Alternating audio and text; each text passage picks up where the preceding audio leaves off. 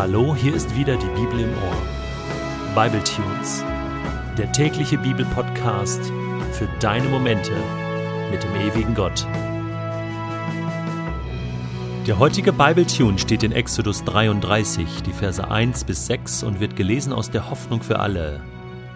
Der Herr befahl Mose: Verlass diesen Ort. Geh mit dem Volk, das du aus Ägypten herausgeführt hast, in das Land, das ich Abraham, Isaak und Jakob versprochen habe. Damals habe ich ihnen geschworen, euren Nachkommen werde ich das Land geben. Und nun will ich einen Engel vor euch hersenden und die Kanaaniter, Amoriter, Hethiter, Perisiter, Hiviter und Jebusiter vertreiben. Ja, zieht nur in das Land, in dem Milch und Honig fließen. Ich aber werde nicht mit euch kommen, weil ihr ein so starrsinniges Volk seid. Ich würde euch sonst unterwegs vernichten. Als die Israeliten diese harten Worte hörten, trauerten sie, und keiner von ihnen legte mehr Schmuck an. Denn der Herr hatte Mose befohlen, ihnen zu sagen, Ihr seid ein starrsinniges Volk.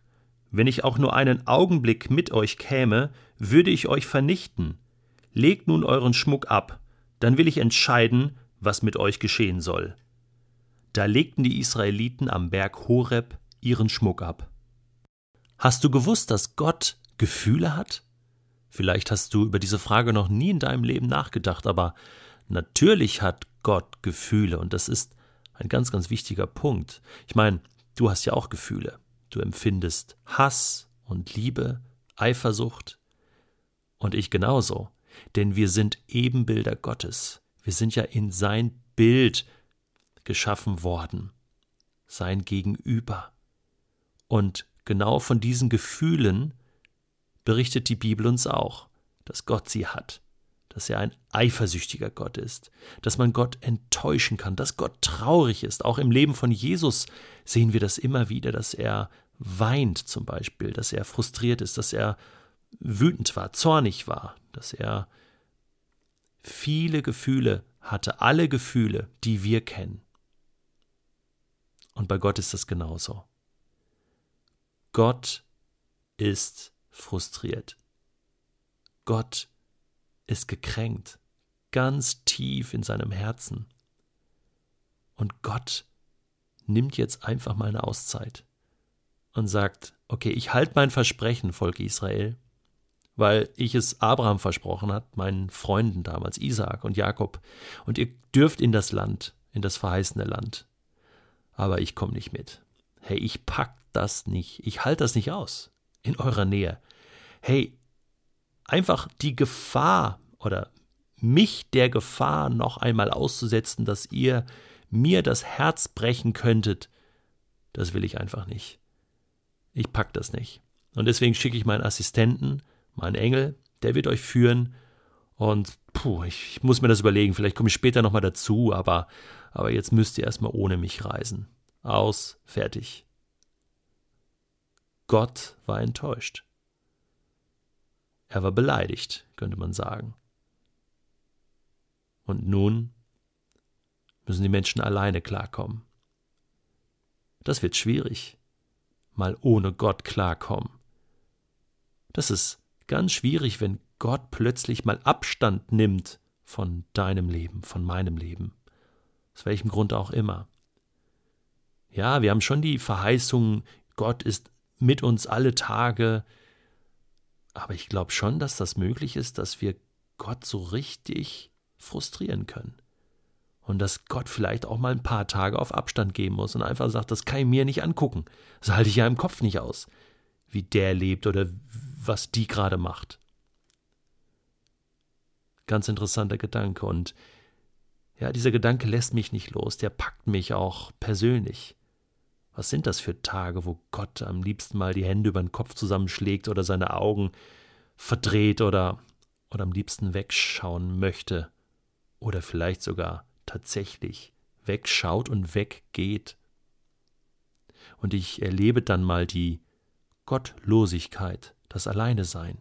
Erlebe vielleicht selbst mal Momente wie Jesus, am Kreuz, wo er gebetet hat, mein Gott, mein Gott, warum hast du mich verlassen?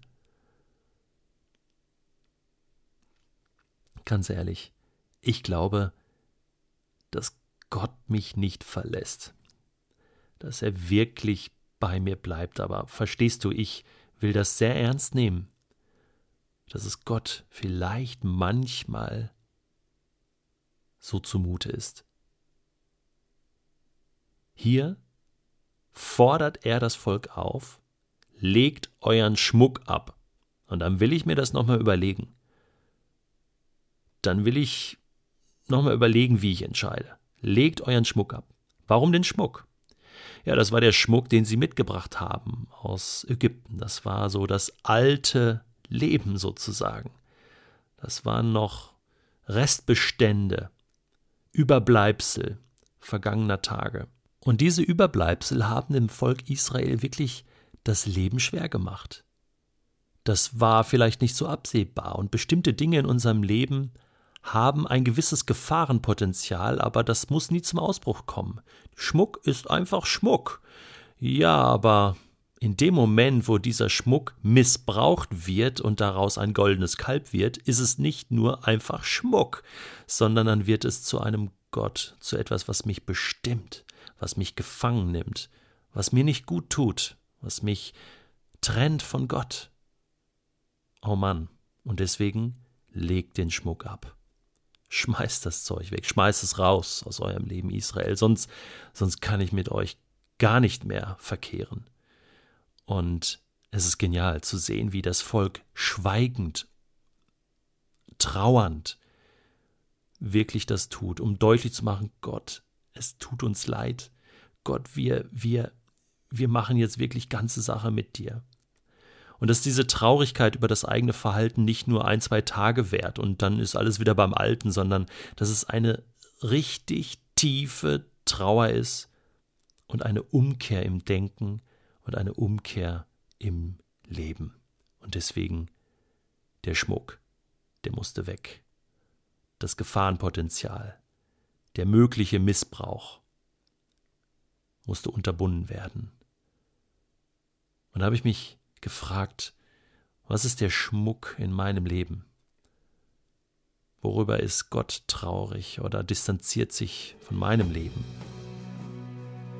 Es können Dinge sein, die völlig normal erscheinen, aber plötzlich bergen sie ein Gefahrenpotenzial. Eigentlich kann man sagen, dass ich alle Dinge in meinem Leben, wirklich alles, mein ganzes Leben, für Gott gebrauchen kann oder für das Schlechte missbrauchen kann. Und da, wo das Gefahrenpotenzial wirklich groß ist, dass ich Dinge immer wieder missbrauche, für mich und zum Schlechten verwende, da muss ich etwas ablegen wie ein Kleid, was ich ausziehe. Ich muss es ablegen. Wenn mir die Gemeinschaft mit Gott wichtig ist, wenn mir wichtig ist, dass Gott bei mir bleibt und sich nicht distanziert. Natürlich weiß ich, dass Gott mir gnädig ist. Natürlich weiß ich, dass Gott mir vergibt und dass er sich nie wirklich trennen wird von mir. Aber ich möchte einen gut gelaunten Gott an meiner Seite haben.